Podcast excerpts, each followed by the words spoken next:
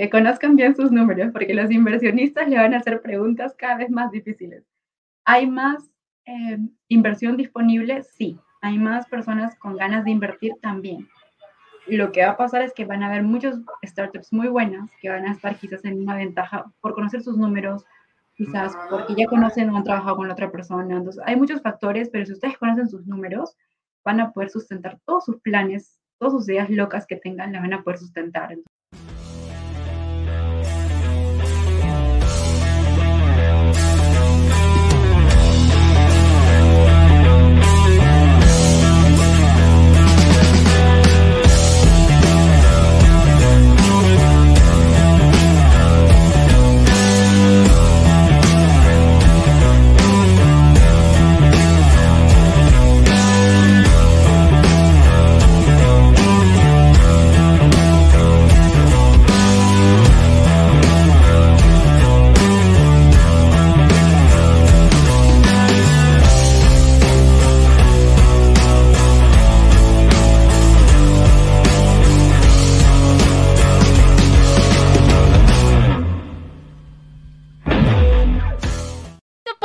Llevado gracias al patrocinio de Panadería y Repostería Saludable Welker. Hola, ¿cómo están? Buenas noches, bienvenidos al podcast de Odín, líder de la industria. Soy Ricardo Granados y esta tarde me encuentro con Yanira. Eh, ¿Cómo estás, Yanira Caraza? Hola, Ricardo, ¿todo bien por aquí? ¿Tú cómo estás? Bien, bien, gracias. Pues Yanira es CEO o más bien CEO de, de Startupable. Eh, Yanira, pues gracias por aceptar la invitación. No, gracias a ti por invitarme. Vi lo que estaban haciendo y me pareció súper interesante, entonces estoy muy honrada de estar aquí. y ustedes también están haciendo, lo estamos platicando fuera del área, están haciendo un trabajo padrísimo con toda la generación de contenido y todo lo que tiene que ver con startups. Pero bueno, para la gente que no te conoce, ¿cómo te describirías? Bueno, yo me describiría como una entusiasta del mundo de las startups, eh, una amante de las mascotas, eh, una feminista en sus primeros pasos y una orgullosísima peruana. Ah, ok, sí. sí eso, es lo que no comentamos. Estamos, bueno, eh, en este momento Yanira se encuentra en Perú. ¿En qué parte de Perú estás? En Lima, estoy en la capital. Lima, en la capital. En la capital de Perú. Oye, y ahora platícanos qué es Startupeable y ahorita ya entramos un poquito más al tema personal. Sí, Startupeable es una plataforma que genera contenido para que los emprendedores y futuros emprendedores puedan aprender cómo emprender, puedan trabajar incluso en startups o simplemente encontrar un poquito más de recursos para comenzar su camino como emprendedor. Ok, oye, pues ¿cómo los conocí o cómo llegamos con Yanira? Eh, ya tengo pues varios meses escuchando a Enzo en su podcast. Eh, padrísimo entrevista emprendedores eh, o fundadores de, startups y cuentan todo lo, el relajo que cómo iniciaron, cómo dieron su empresa su, startup y cómo levantaron capital y cómo, cómo lo llevan a flote. Entonces así los conocí, nos gustó mucho, entonces decidimos eh, contactar. Contactarlos, pues, yo creo que va a estar Enzo por acá también en un rato. Y ahorita contactamos a Yanira para ver el, el trasfondo de cómo se lleva y toda generación de contenido. Porque aparte del podcast también tienen, es una plataforma completa de educación, ¿verdad? Cursos, tienen blogs, ¿qué más tienen? No quería, no quería explayarme al comienzo para no confundirlos, pero sí, tenemos un podcast, cada semana sale un episodio nuevo, como, como bien sabes. Tenemos artículos, en el blog compartimos muchos artículos desde la perspectiva de emprendedores, inversionistas, como que aterrizados a la TAM. Tenemos eventos online donde invitamos a inversionistas o incluso fundadores a que compartan su experiencia en vivo con preguntas que le hacen en tiempo real. Y bueno, tenemos una que otra iniciativa parecida o quizás un poquito diferente de generación de contenido a través de cursos. Entonces, básicamente tratamos de hacer una plataforma integral para darle todos los recursos que un emprendedor y futuro emprendedor puede necesitar. Y, también lo mencionábamos fuera del aire. Estás bien chiquita, Yanira, por estar en startups y en este mundo de locura. Eh, ¿por, qué, ¿Por qué entrar a Startupeable? ¿Por qué tener esta relación con las, con las startups? Súper. Yo comencé mi, como, mi viaje en el mundo de las startups por mi primer trabajo. Yo no conseguí trabajo en las empresas tradicionales. Estuve en una universidad relativamente buena en Perú, eh, que tenía mucha experiencia en negocios, como que en marketing, estas cosas, y traté de buscar trabajo de la manera tradicional. No encontré. Conseguí una, una pasantía, un internship, como le llaman, una práctica en un fondo de venture capital en Brasil me fui para allá para trabajar y así comencé mi mundo en las startups, me enamoré y desde entonces traté de buscar en Lima pues un montón de oportunidades de ese tipo. No las encontré al comienzo, pero ya bueno, con el tiempo sí. Y nada, me pasé a estar tapiable porque vi el reto y vi, vi el amor que tiene Enzo por, por la visión de la plataforma y cómo quiere transformar Latinoamérica con contenido aterrizado a nuestra región y recursos. Entonces, me gustó mucho, me sentí muy orgullosa de que fuera peruano y que estuviera haciendo todo ese esfuerzo solo. Y bueno, tenía un equipo, pero me encantó mucho eso, su motivación, así que decidí unirme a ayudar un poquito a ver cómo podemos seguir impactando. Y en esa decisión de irte a Brasil y aprender de startup, ¿cuánto tiempo estuviste ahí y cómo le hiciste por el idioma? Allá estuve tres meses porque justo era como, si no tienes visa de trabajo no puedes estar más de 90 días y yo estaba pues en ese borde de 90 días. Eh, aprendí portugués, traté de aprender portugués por mi cuenta porque fue como súper rápido. Eh, creo que me avisaron de que me habían aceptado con dos meses de anticipación a viajar, entonces fue súper rápido. Me desenvolví con inglés y el equipo fue maravilloso. yo creo que la gente allá y el ecosistema ya estaba tan vibrante que fueron muy amables, compartí un montón de, cosas con ellos, aprendí muchísimo. Entonces fue un reto personal, pero creo que eso me motivó a seguir tomando retos a lo largo de esos años. ¿Y qué fue lo que, lo que más te gustó? Más, bien lo que más aprendiste, estando esos tres meses, ¿qué fue lo que te impactó más de las startups y de, de Venture Capital? Lo que me impactó más fue en esa época, que era 2016, en esos años, eh, lo que más me impactó fue que había mucha diversidad de soluciones, que, en Lima pues no se veían, en Perú no se veían, había aplicativos, justo los que el fondo trabajaba en aplicativos para, para gente que amaba los libros y quería tener reviews, para que las personas pudieran tener almuerzos gratis, siendo como que Mystery Shopper, eh, había productos también hechos con materiales sustentables, que ahora en Perú son súper comunes, hay un montón de empresas parecidas, y en el resto de los países de Latinoamérica también, pero en una, en un, era en una región muy pequeña de Brasil que hubiera tanta diversidad y tanta tecnología, me sorprendió muchísimo, porque era una, un pedacito nada más de lo que se podía ver en todo el país. Y es un reto, eh, bueno, en América completa, eh, desde, desde, Canadá hasta, hasta, hasta la Argentina, siempre pues, tenemos Silicon Valley en Estados Unidos y también se están haciendo cosas, más bien creo que la, o la mayor movimiento está haciendo en Estados Unidos. Pero es uno de los mercados más fuertes y que lleva más avance y es, aparte de México, eh, también es Brasil, ¿no? Y dicen, si vas a, si vas a hacer algo, y varios le, o sea, tienen miedo a meterse a Brasil por el idioma, porque dicen, empezamos por México, empezamos por, por país de Latinoamérica y aprobamos en Colombia, que tienen culturas iguales, después nos vamos a Centroamérica y vamos bajando a Sudamérica y se salta en Brasil. Y cuando se habla de startups de emprendimiento en Brasil, se habla muy bien, pero muy, muy bien internamente y salen proyectos buenísimos de ahí. Pero para poder entrarle les, les cuesta.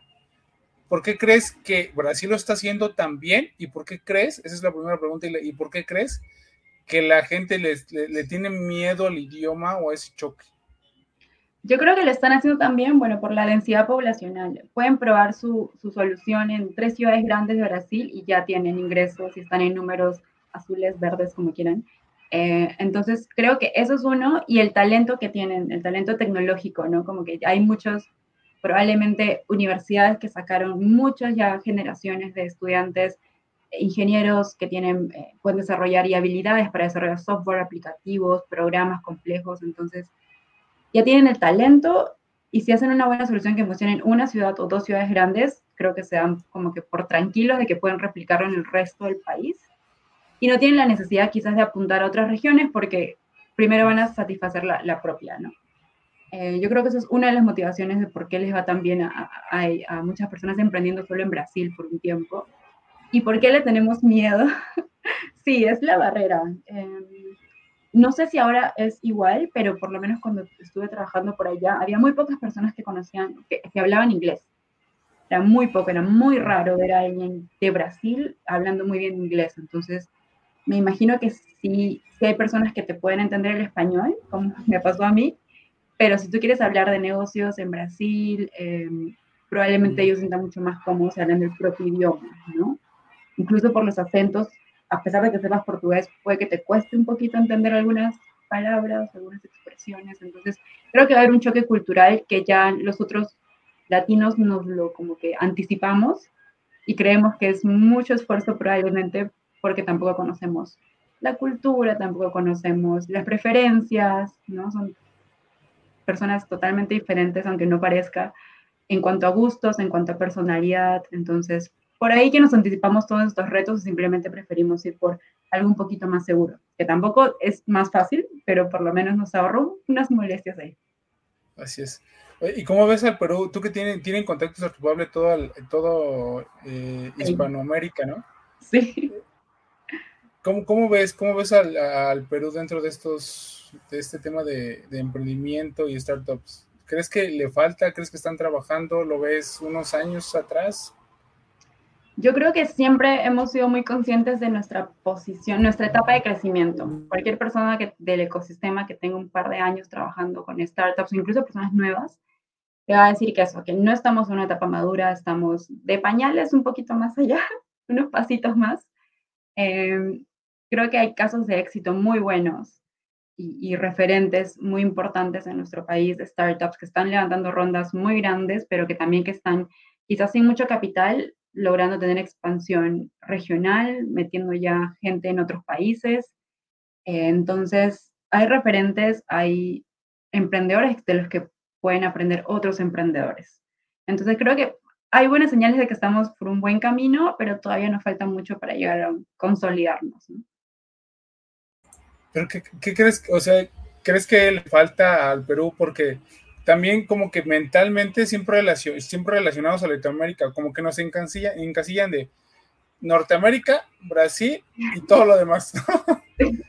todo lo demás.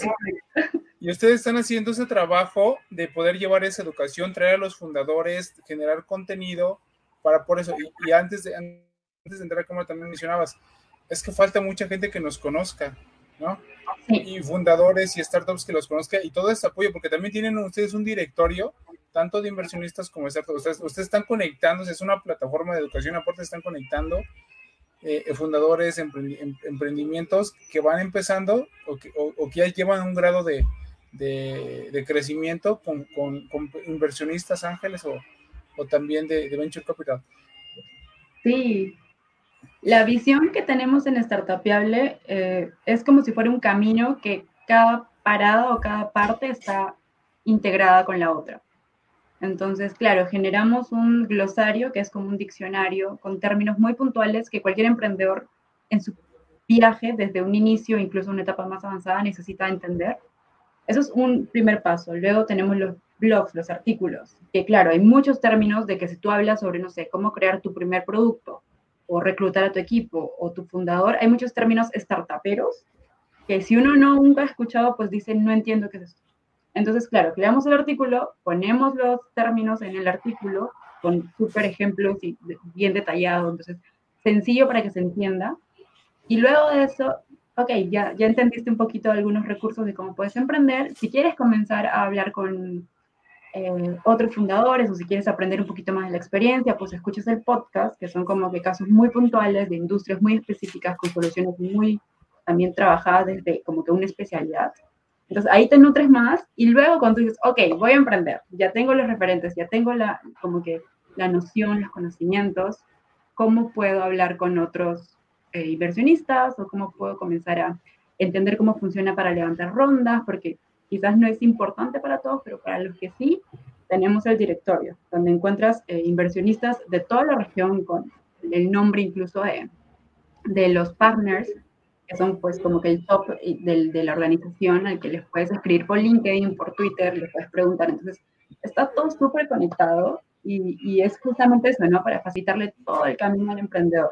Desde alguien que yo no sé emprender, no tengo ni idea de qué es una startup, no se me ocurre cómo hacerlo, desde alguien que tiene esa idea en la cabeza hasta alguien que dice, mira, voy a levantar mi ronda, pero no sé cómo hacerlo. Entonces, todos esos recursos los van a encontrar en startupable.com y en todas las herramientas que tenemos y que les una de las primeras preguntas que hago al iniciar el podcast, pero quería eh, contigo hacer como el contexto de qué era, qué era Superable, y o sea, por qué lo, por qué estamos así, y en general un poquito de, de, de hablar de América y les hago la pregunta de por qué haces lo que haces, ¿no? O sea, ¿por qué estás trabajando en lo que estás haciendo? ¿Por qué te despiertas? ¿Por qué comes lo que comes? ¿Por qué vives lo que vives? ¿Por qué, está, por qué estar haciendo o, estar en esta posición en este momento? Mira, yo vengo de trabajar en una aceleradora global, justamente evaluando compañías, evaluando y armando un poquito estas campañas. Y, el amor y la pasión que tienen los emprendedores la comparten en todo el mundo. un emprendedor en Perú hace, tiene el mismo empuje que un emprendedor en Europa, en Asia, tienen la misma voluntad, de verdad, y la misma pasión y la misma visión. Y yo padrísimo, eso nunca lo había escuchado, pero sí, cuando, cuando, cuando habla, cuando entrevista a un emprendedor y le dicen de su idea y cómo está ayudando, es la misma expresión, la misma sonrisa, la misma energía. Que y, digamos con el cliente y lo validamos y vio que no nos gustó y, fracasamos y lo volvimos a hacer y, y lo expresas así como, como, en la comparación de todos los emprendedores alrededor del mundo coincide esas ganas de salir adelante. Yo he tenido la fortuna, y me parece una gran oportunidad que me gustaría que muchas más personas tuvieran, pero he tenido la fortuna de conversar con emprendedores de África, de Asia, de Europa central, más que, más que la Europa que conocemos normalmente, y bueno, de Latinoamérica. Entonces, en este camino, veía su pasión, veía su amor, veía su interés, incluso su locura de salvar el mundo con sus soluciones, pero siempre tuve ese bichito dentro de mí que decía, está bien que apoyes y que evalúes y que participes en estos programas alrededor del mundo, pero hay tanto que hacer por Latinoamérica todavía que, que yo quería estar más metida a este lado del mundo y sentía que podíamos hacer más. Entonces cuando Enzo me escribió, porque fue, fue así, me escribió como porque alguien le recomendó mi perfil, alguien con quien yo había trabajado en un fondo de inversión aquí en Lima, eh, no sabía lo que hacía esta parte, averigué lo que hacían hablé con Enzo, tuvimos una llamada, me contó lo que tenía, me contó su visión y yo dije, me uno a esto, porque si no me uno a esto me voy a arrepentir de no haberlo hecho. O sea, es justamente lo que quería, ¿no? Seguir contribuyendo a mi región, quizás pueda sonar un poquito como que extremista, pero yo sentía que tenía mucho más que aportar aquí. Eh, ¿Qué te dijo? ¿En la llamada que te dijo? ¿En la entrevista qué te dijo? O sea, o sea, fue un mensaje contándome un poquito que tenía una posición abierta con un Notion, con la descripción, y para agendar una, una llamada, ¿no? Pues yo le dije, súper feliz, a mí siempre me ha encantado tener llamadas como que de entrevistas y, y, a postular a cosas, a pesar de que no esté abierto a trabajar, porque siento que es un buen ejercicio para uno. Salir de tu zona de confort y como que aprendes unas cosas ahí. Me gusta, me gusta mucho la dinámica. Entonces, nada, tuvimos la llamada y me acuerdo que Incluso yo había tenido una llamada antes y tenía un background súper gracioso y no lo había cambiado. Entonces tuve la llamada con Enzo y salió ese background súper gracioso y estaba súper apenada, no sabía cómo quitarlo. Fue este fondo no es nada, tiene nada que ver con esto. Era de los Sims o una cosa así, era súper raro. Entonces, como no te preocupes. Y traté obviamente de ser súper profesional y súper seria, a pesar de que tenía el fondo chistoso ahí en Zoom. Eh, pero nada, conversamos un poco de, de, lo que implicaba la posición, de la visión que tenía Startupiable. Entonces yo les cuento lo que Startupiable hace ahora, que bueno, ya les conté. Pero lo que queremos hacer en un futuro es levantar un fondo de inversión. Entonces es una visión bastante eh, atractiva, bastante interesante para, para, una persona que quiere contribuir al mundo del ecosistema de startups, ¿no? ¿Cómo ayudas a una compañía que genera contenido de valor para los emprendedores a que lo siga haciendo, pero que en el paso desarrolle la sostenibilidad que le permita llegar a ese nivel. Entonces, esta visión y esta misión que tienen y esta como que objetivo a largo plazo, pues, no sé, sentí que tenía que unirme, que unirme a esto, si no me iba a arrepentir. Wow, padrísimo. ¿Y en qué crees? O sea, ¿por qué crees que Startupeable y tú, pero más, más tú, en qué estás ayudando a Startupeable para que sea lo que es o, o el crecimiento que está teniendo? ¿Cómo lo estás apoyando tú? Bueno, a mí me gusta, y no me había dado cuenta de eso hasta que me metí a Startupiable, de que soy muy buena ejecutando cosas. Sí tengo un lado creativo y me gusta como que explorar esas cosas eh, creativas, no sé, de arte y creación en general. Me gusta mucho, pero me di cuenta que soy muy buena ejecutando planes, organizando los tiempos, viendo qué se hace, qué no se hace, entendiendo un poco el proceso. Entonces, Creo que eso es una cosa, que soy muy buena ejecutando los planes que, se nos ocurren. Eh, y lo otro es que me gusta crear relaciones reales con las personas. Entonces, yo sé que tengo que, que crear un evento, pero más me interesa que el emprendedor o que el asistente al evento lleve contenido de valor. No, no, es simplemente, ok, regístrate, asiste y bueno, que salga lo que salga. Es, ok, regístrate, vas a encontrar contenido de valor, de verdad te va a servir, vas a poder responder las dudas que tienes. Entonces, es un ejemplo, ¿no? De, de, que realmente me interesa que las personas vean el valor que nosotros hacemos, pero nosotros también generarles valor a ellos. Porque si no, no vamos a crecer como ecosistema. Si nos ponemos a ver solo, ok, lo que yo puedo ganar y, y cómo lo puedo ganar fácil, así no vamos a crecer. Tenemos que generar relaciones sólidas. Y creo que en eso también mi propia personalidad ayuda un poco a que, que eso se tangibilice, ¿no? Justamente vendiendo un poquito ese valor que tenemos y cómo podemos ayudarlos a, a las marcas, a los oficiadores, a los emprendedores, eh, a comunicar también su visión y cómo al mismo tiempo pues lo, lo ejecuto en, en, eventos o en artículos o en algún programa o algún tipo de iniciativa que tengamos. ¿De qué, ¿De qué te sientes orgullosa en este momento? Lo más orgullosa que hayas hecho. Lo más orgulloso. No tiene nada que ver con Startupiable, pero a mí me encanta Startupiable y me, me, me enorgullece simplemente estar trabajando ahí. Eh, pero lo que más me enorgullece es tener tres mascotas. Okay. es, de verdad. ¿Por qué? ¿Por qué? Porque de niño siempre me encantaron los animales y nunca tuve una propia. Cuando me encantaban los perros, los gatos, los conejos, todos. Nunca tuve uno propio y ya cuando tuve estabilidad económica, pues quise adoptar, pero no se me dio. Entonces, el punto es que en un año, no, miento, en dos años he adoptado tres mascotas y estoy súper orgullosa de que sean mascotas sanas, felices y que pues tengan una vida que quizás de otra forma no hubieran tenido. Eso es lo que me hace más orgullosa. ¿Son adoptados? Sí, los tres aparecieron casi, casi de, de, un día como, oye, ¿quieres esto? Oye, ¿puedes ayudarme con esto? Oye, no tengo casa para eso. Algo así. Fue como, sí, dámelos. Y nada, en dos años ya me llené de tres peludos. Wow, padrísimo. ¿Tienes un miedo?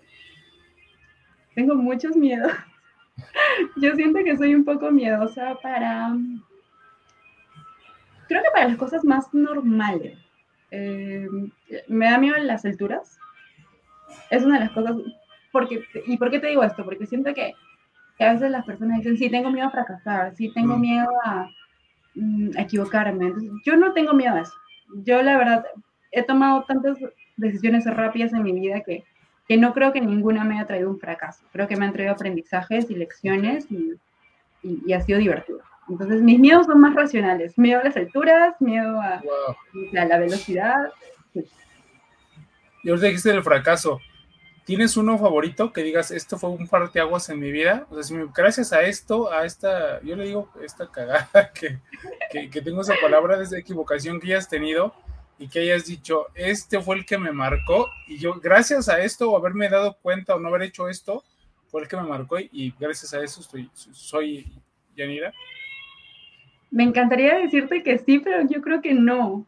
¿Por qué? Porque como lo veo, siento que, que es fracaso cuando uno intenta algo y simplemente dice, mira, yo ya no quiero hacer esto, no puedo, no, no tengo la capacidad. Yo creo que ahí es fracaso.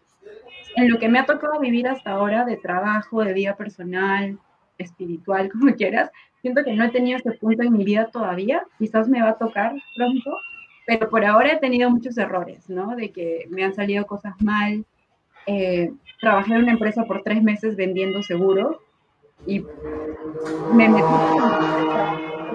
un error, no fue un fracaso, fue un aprendizaje, me metí porque necesitaba el trabajo y, y simplemente pues, me salí porque no me gustaba, porque no era para mí, porque no me sentía cómoda. Entonces, eso fue una decisión apresurada que tomé, que, que, creo que esa decisión me hizo justamente darme cuenta que podía esperar hasta conseguir el trabajo en el que me sintiera bien, que fue justo en un fondo de inversión en Lima, donde ya me re, volví en el camino de las startups gracias a eso.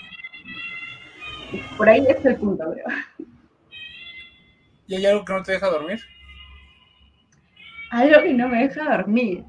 Eh, cuando hacemos, eh, cuando tenemos proyectos grandes en Startupiable, pues hay eventos que no me dejan dormir porque a veces no salen, no sale la organización tan bien en tiempos. Creo que eso es lo único y pasa cada tres meses. Fuera de eso duermo muy bien. Qué bien. Responsable, eres buena para la ejecución. Dices, yo soy buena para, para hacer que las cosas sucedan, para, para abrir camino. Ayer, y yo te pregunté de los fracasos, es que no, no he tenido, no lo ves como eso, o sea, solamente errores. ¿Hay algo que te detiene? ¿Hay algo que te detiene? Que dices, yo lo hago, yo lo hago, yo lo hago. O sea, se ve que eres de acción, de todo el conocimiento que tienes, lo llevas a la práctica y haces que las cosas pasen. Sí, yo creo que hay un miedo que es normal y, justo estaba leyendo, me ha gustado mucho, como que siempre me ha gustado leer, entonces he leído varios libros, pero ahora me he metido mucho a audiolibros y podcasts, entonces estaba escuchando muchos libros de mujeres líderes, ¿no? Y, y creo que es muy normal un pensamiento que tenemos nosotras de, de que lo que nos detiene más es nuestro perfeccionismo, nuestro, nuestra autocrítica, de que esto no está listo, esto le falta, esto no se ve bien, esto no se entiende. Todos esos como preguntas que uno se hace internas de por qué no hacer las cosas son las que me detienen. Pero nada, llega un momento en el que simplemente me recuerdo que estas cosas que me asustan a mí me preocupan a mí no le van a preocupar a la otra persona. A la otra persona va a ver la propuesta y va a decir está perfecto, va a, ver el artículo y va a decir está bien. son autocríticas que a veces nos detienen a nosotros mismos. Y sí, leí un reportaje de, de, eso que mencionas, ese tema que mencionas, que la mayoría de los emprendedores, sí, es, un tema de oportunidades y también de género y todo lo que quieras, pero también hay, una estadística y lo que dices, ya, ya científicamente comprobado, que a la mujer sí le gusta, no le gusta lanzarse por, por, hacer las cosas, sino sí necesita una estructura. O sea, las mujeres sí son demasiado estructuradas comparado, comparado con un hombre.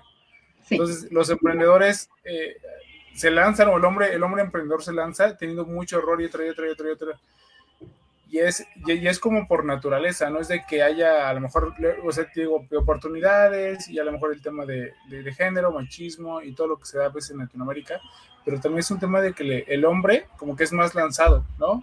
Creo que es evolución. sí, exactamente, es, evolución, o sea, porque saliste a casar y, y, el hombre va ¿no? y la mujer no vamos a cosechar, vamos a recolectar y vamos a estructurar la familia. Y el hombre, no, yo quiero casar y tengo que, ¿no? Y arriesgo mi vida, y arriesgo mi vida. No, no, no es que esté bien o mal. Y también yo creo que esa parte, más bien esa parte, esa parte dentro de una startup es necesaria, esa estructura, porque si no el emprendedor va, se va, se va, se va. Y esa estructura de procedimientos, este, actividades, de poder replicar el, el, el, proyecto es, es, indispensable y es necesaria. Si no, se, se van, se van, se van y chocan y no hay ni estructura. Hoy hay un, hay un crecimiento súper rápido, pero como fue súper rápido no lleva una estructura. Entonces le mueves una piececita en la base y se cae todo. Tal cual. Y también es importante, o sea, creo que cuando uno lanza un proyecto o una primera parte de algo, algo nuevo, documentarlo. Y a veces pues uno se olvida de ese paso. Entonces lo tienes que documentar todo y creo que también por eso el cerebro de una mujer a veces es mucho mejor para eso. Pero como que lo documentas para justamente tener una base para lo siguiente que vas a hacer, o cuando lo repites, cuando a aprender. Entonces, sí necesitas darte un tiempo para pensarlo, pero creo que a veces una lo piensa mucho. Y, y ahora, para, para, que las cosas sucedan, necesitamos un equipo, uno no puede. ¿Qué tipo de, de, de, bueno, no sé si tú participas en las entrevistas o tú para generar tu equipo de trabajo, ¿qué es lo que te gusta ver en las entrevistas? Y ya cuando estás dentro del equipo, ¿qué es lo que te gusta ver de las personas? Sí, en el, si te refieres al reclutamiento, sí, sí, sí lo veo.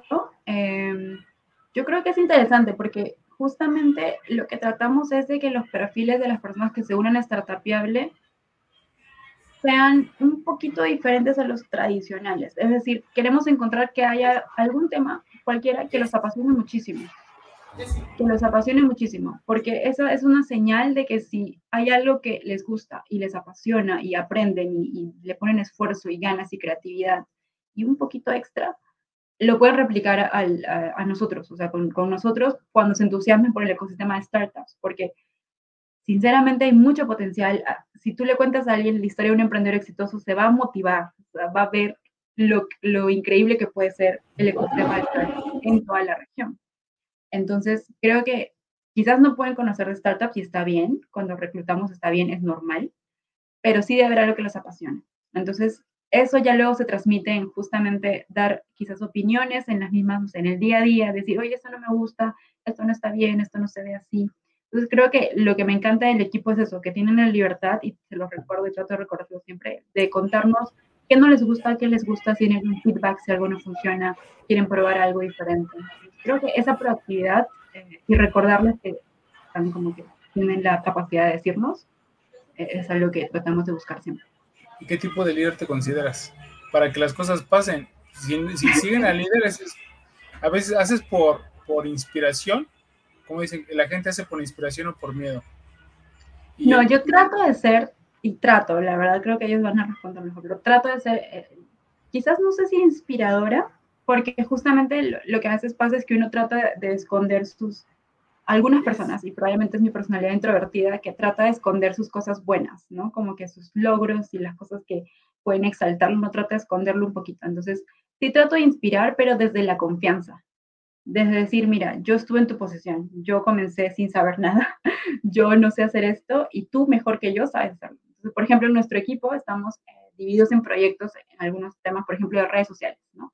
Hay alguien que lidera TikTok, que se llama Camila, que es muy buena en lo que está haciendo y lo que ha logrado con nuestra cuenta de TikTok es impresionante. Entonces, yo siempre le digo a ella cuando tenemos la llamada, yo sé absolutamente cero de esto, tú eres la, la capa aquí, la que puede hacerlo, la que mejor lo entiende. Entonces, justamente no es simplemente decirles, mira, yo, yo hago esto, yo sé esto, es transmitirles la confianza de que ellos mismos pueden liderar los proyectos que necesitan. Entonces, inspirar un poquito desde la confianza, ¿no?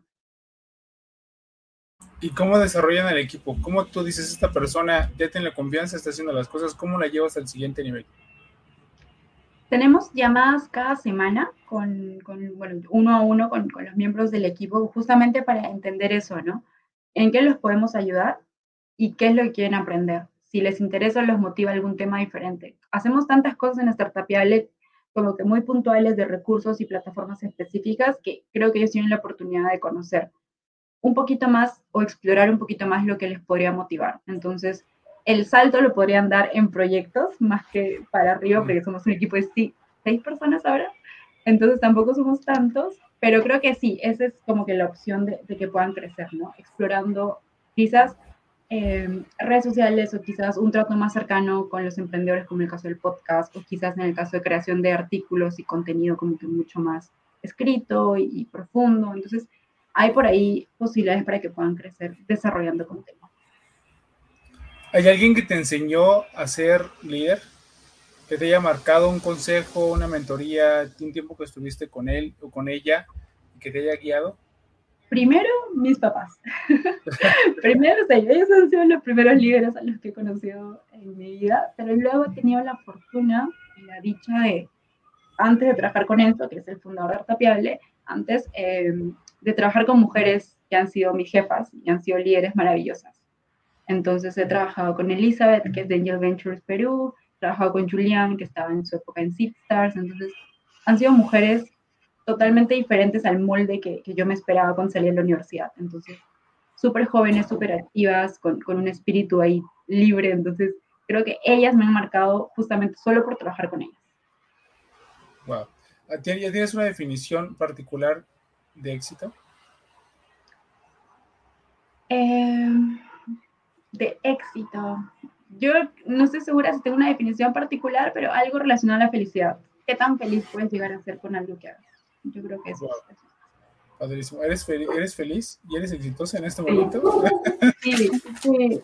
Mi respuesta es sí. Yo creo que hay días en los que el nivel de felicidad está un poquito abajo, pero uno tiene, solo por estar vivo, es es un motivo para ser feliz, para ser vivo, sano, tienes un trabajo, puedes caminar al parque y hacer lo que quieras, o tienes tus mascotas, o tienes comida, o puedes visitar a tu mamá. O sea, hay mil motivos para los que puedes estar realmente feliz. Y yo sé que a veces los damos como que por sentado y decimos, ah, mira, esto lo tiene todo el mundo, pero en verdad no.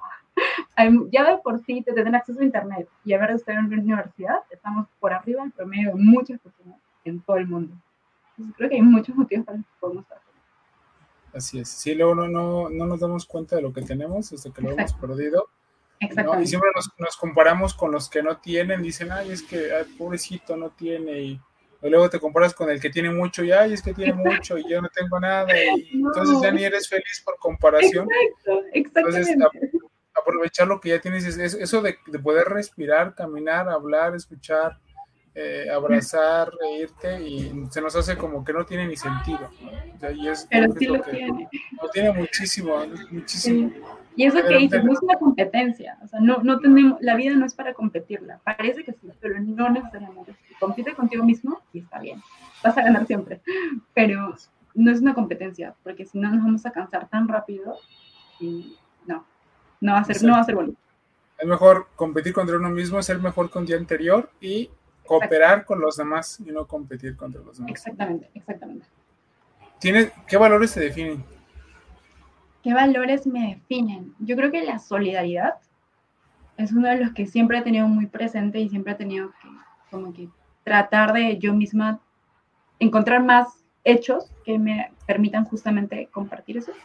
La solidaridad, me gusta mucho la integridad, que siento que es algo embarca muchas más cosas y que si uno es íntegro y tiene principios, pues casi muchos de los valores adicionales vienen por default, como la honestidad, como la perseverancia. Entonces, creo que la integridad es una base bastante interesante, incluso para un buen profesional, para una buena persona, un buen hijo, un buen político. Entonces, sí, creo que esos dos. Bueno, espero que esos sean esos dos para mí. ¿Cómo definirías una buena persona? Y te lo pregunto porque ya hablaste de valores, hablaste de equipo, hablaste de personas, hablaste de apoyar, hablaste de, hablas hasta internacionalmente, la gente que conocí, has conocido a muchísima gente y a gente que quiere cambiar el mundo. ¿Cómo definirías a una, a una buena persona? Una buena persona. Una buena persona creo que es alguien que vive pensando un poquito en su impacto en las otras personas. O sea, ¿por qué? ¿Por qué creo que puede ser así? Es que a veces tenemos buenas intenciones, pero los hechos son los que importan un poco más. Entonces, una buena persona si mide lo que hace, ¿no? Está bien crecer, está bien alcanzar el puesto, está bien ganar ese dinero, pero si estás lastimando a otras personas es porque no estás midiendo tu impacto, no estás midiendo las consecuencias de tus acciones. Entonces, creo que una buena persona por lo menos mide cómo puede afectar lo que tome y trata justamente de afectar a la menor cantidad posible. Wow, padrísimo. Sí, la, la, la relación y el entorno a poder afectarlo para bien. Y ahora, ¿cómo identificas a un buen emprendedor? Uy, no. un buen emprendedor.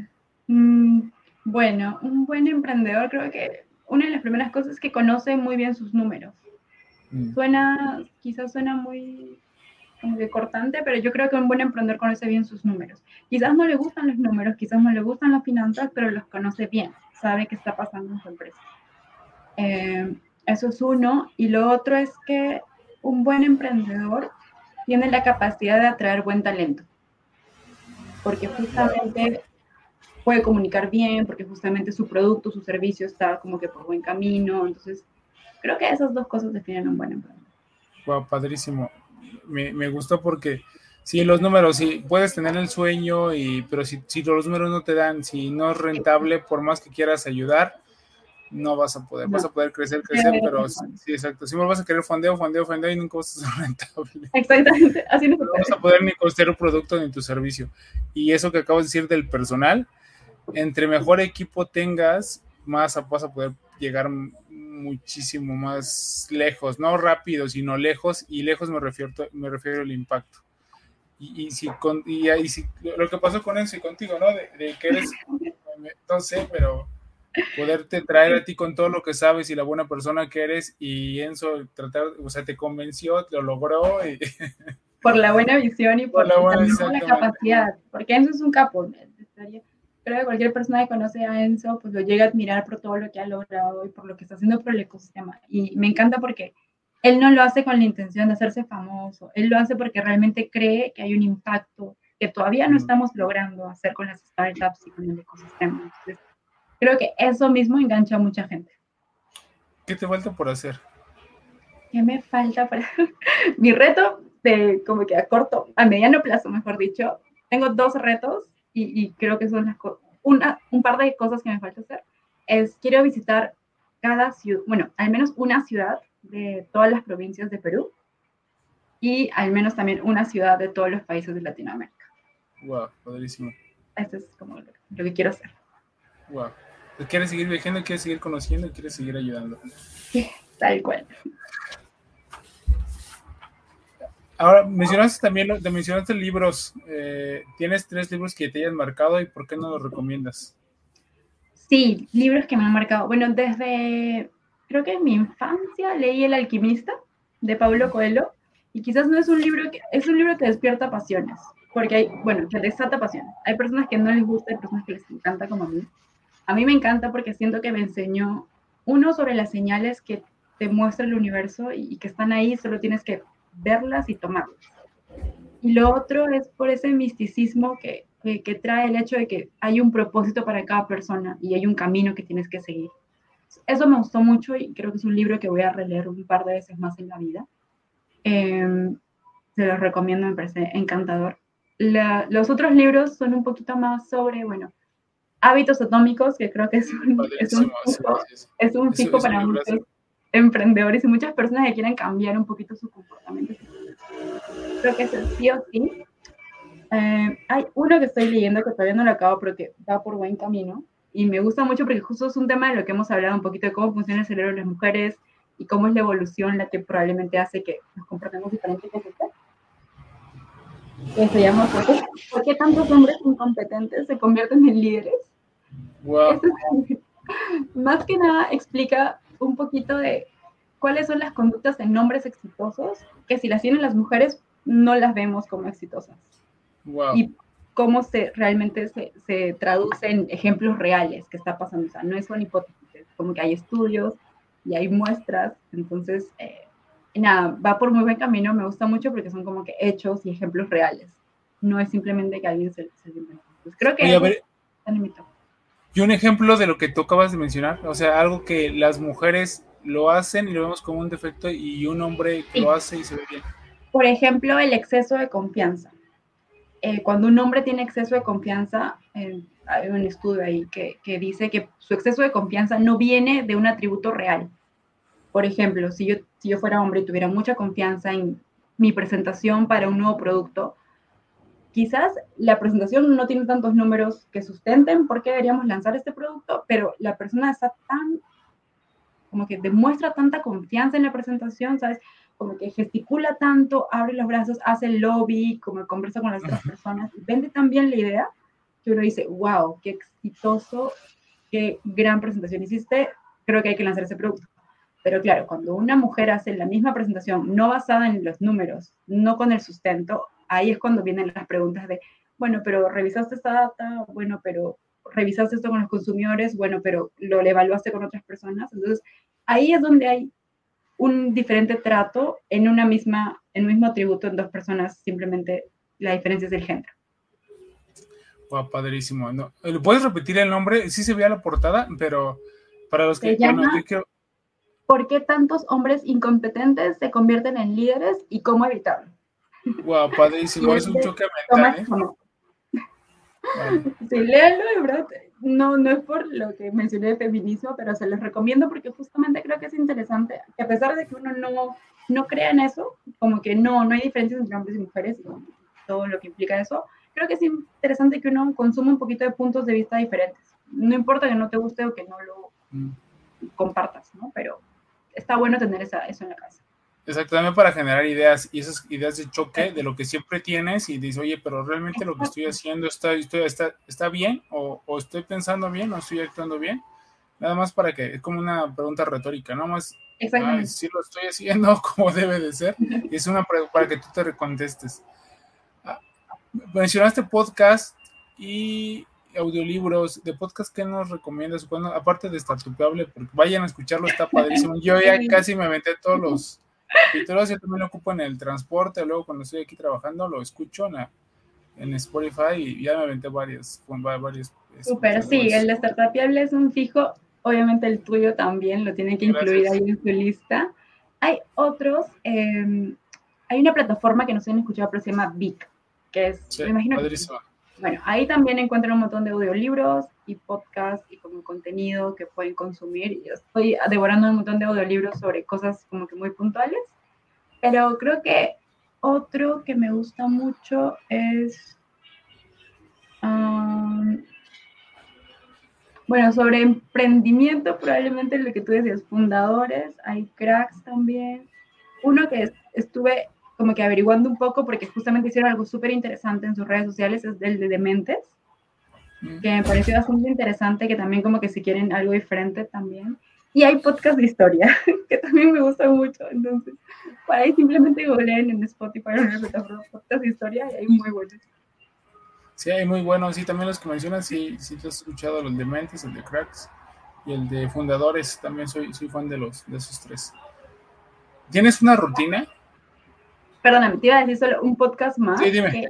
justamente es para como que historias de mujeres que se llama Extraordinarias.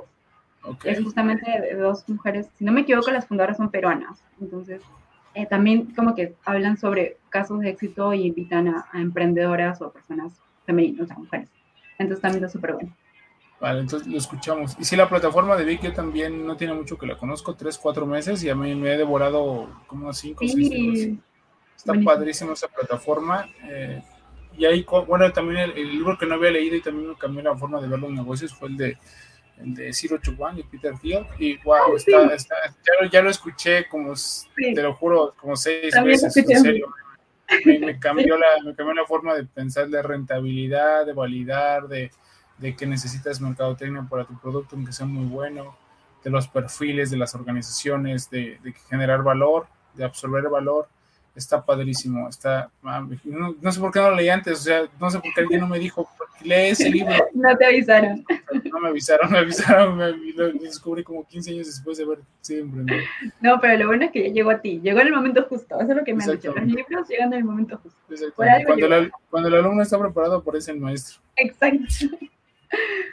Entonces, la rutina, tienes una rutina porque dices que te gusta la ejecución, hacer, hacer, hacer, y también estás informada. Tienes una rutina para no desenfocarte y hacer lo importante durante el día, levantarte temprano, Mira. ejercicio, meditación. Voy a ser súper transparente. Me encantaría decirte que sí. Creo que la única rutina que tengo sí o sí es en la mañana. Fuera de eso, mi día se ve como un poco diferente. Eh, eh, me levanto, tomo un vaso de agua, limpio lo que tengo que limpiar, porque que- creo que no lo comenté ahora en, en vivo, pero tengo tres mascotas. Entonces, teniendo tres mascotas, hay una rutina de limpieza que sí o sí tienes que hacer en la mañana, en la tarde y en la noche. Eh, uno es un perro, los otros son dos gatos, entonces esa rutina es también en parte gracias a ellos, o perdón, esa parte de la rutina es gracias a ellos. Eh, y nada, luego de, de hacer la limpieza, si saco al perro del parque, obviamente hay una limpieza también ahí, el desayuno y nada, comenzar a, comenzar a trabajar. Wow. Eh, ¿Planeas tu semana? Sí, justamente una de las, de las actividades que tenemos sí o sí de manera grupal en Startupiales son hay dos llamadas grupales en la semana, entonces una de ellas me permite como que organizarme bien para toda la semana. Entonces es como un pretexto, pero ahí sí. Si no, creo que sería muy, mucho más dispersa. Oye, ¿Cómo le haces con tu, cómo compaginas tu trabajo, tu vida personal, tu familia, tus amigos? Lo que trato de hacer ahora es eh, traquear mis horas, darle un seguimiento a las horas. Hay muy buenos aplicativos y, y sistemas que les pueden ayudar a traquear sus horas. Creo que eso ayuda justamente para mí a entender qué tan eficiente estoy siendo en algún proceso. ¿Por qué? Porque, claro, a veces nos demoramos, no sé, tres horas en armar una presentación y puede estar bien que nos demoremos tres horas. Pero si te toca hacerlo otra vez y te demoras tres horas, ya algo está medio raro. Entonces trato de traquear esas horas del trabajo para justamente ajustarlas, en qué me estoy demorando, cómo me estoy demorando, y así tener una vida fuera del trabajo. Y también, pues, eh, tengo la fortuna de vivir cerca a mis padres, a mi mamá, a mi hermano, entonces eso me ayuda también porque no tengo que hacer como que grandes viajes para verlos o pasar tiempo con ellos. Pero sí, traquear las horas ayuda por si estamos metiendo ahí. Ok, padrísimo. Oye, pasamos a la penúltima sección de, las, de la charla. Te voy a decir una palabra, yo, yo creo que ya me he dicho que escuchaste una, tú ya sabes de qué se trata. Te voy a decir una palabra, la primera palabra que te venga a la mente, con esa. ¿Estás lista? ¿Va? Sí, Amor, felicidad. trabajo, Mm, viable. líder, Líder, am, capaz, startupiable, contenido, empresa, startup, pasión, felicidad, muchas cosas. Inspiración. menos felicidad. Inspiración, eh, arte, tecnología, startup, amistad, risas, Enzo, amigo, futuro, startups, arte, inspiración, no, startup, tecnología, talento, impacto, Seed Stars, sí, stars global, pasado, felicidad, mujer, poder, Perú. Orgullo. Escalar. Escalar, difícil. COVID. Mm, aprendizaje. Jefe. Líder. Disrupción. Startup.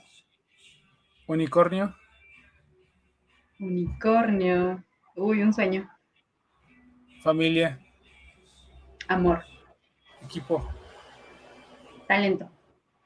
Innovación. Startup. Yanira Caraza. Por definir. ok, vale. Qué buenas respuestas. Oye, eh, termino con esta pregunta siempre. ¿Qué consejo le darías a alguien que va saliendo de la universidad? A alguien que quiere crecer dentro de las organizaciones y a alguien que va empezando a emprender, que quiere generar una startup, que diga, yo traigo la idea, pero no sé nada del ecosistema. ¿Qué les recomendarías? alguien que está en la universidad, que, que viva, que trate de tener las experiencias más diferentes a lo que lo hacen sentir cómodo o cómoda.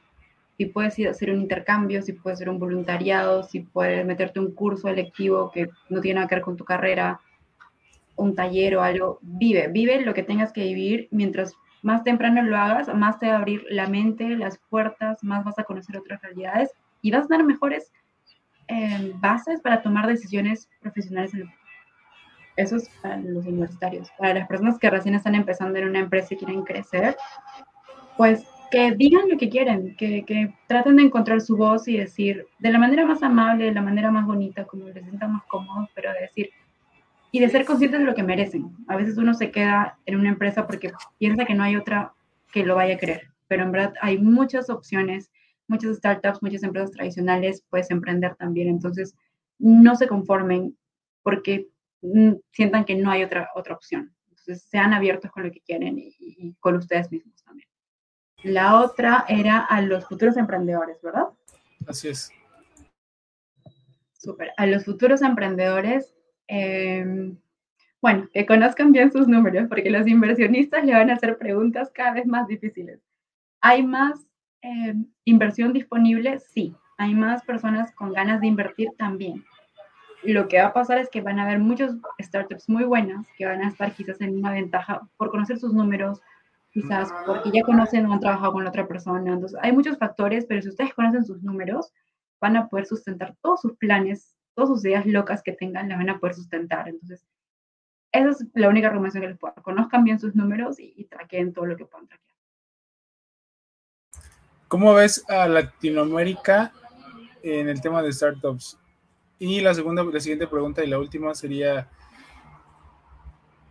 yo creo que, el emprendimiento, las startups en, una, en un país y más en, un latinoamericano como el de nosotros, pues genera empleos, genera crecimiento, genera oportunidades y es una base tecnológica, pues llega a, a muchísimas personas.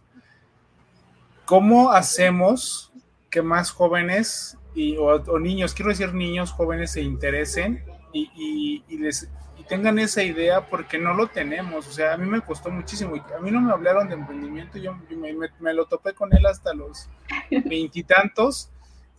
Y, ni mi familia, ni mis amigos de la universidad, alrededor eres el raro cuando te quieres meter ahí y el riesgo es muy, es muy alto. No, no nos hablan de eso.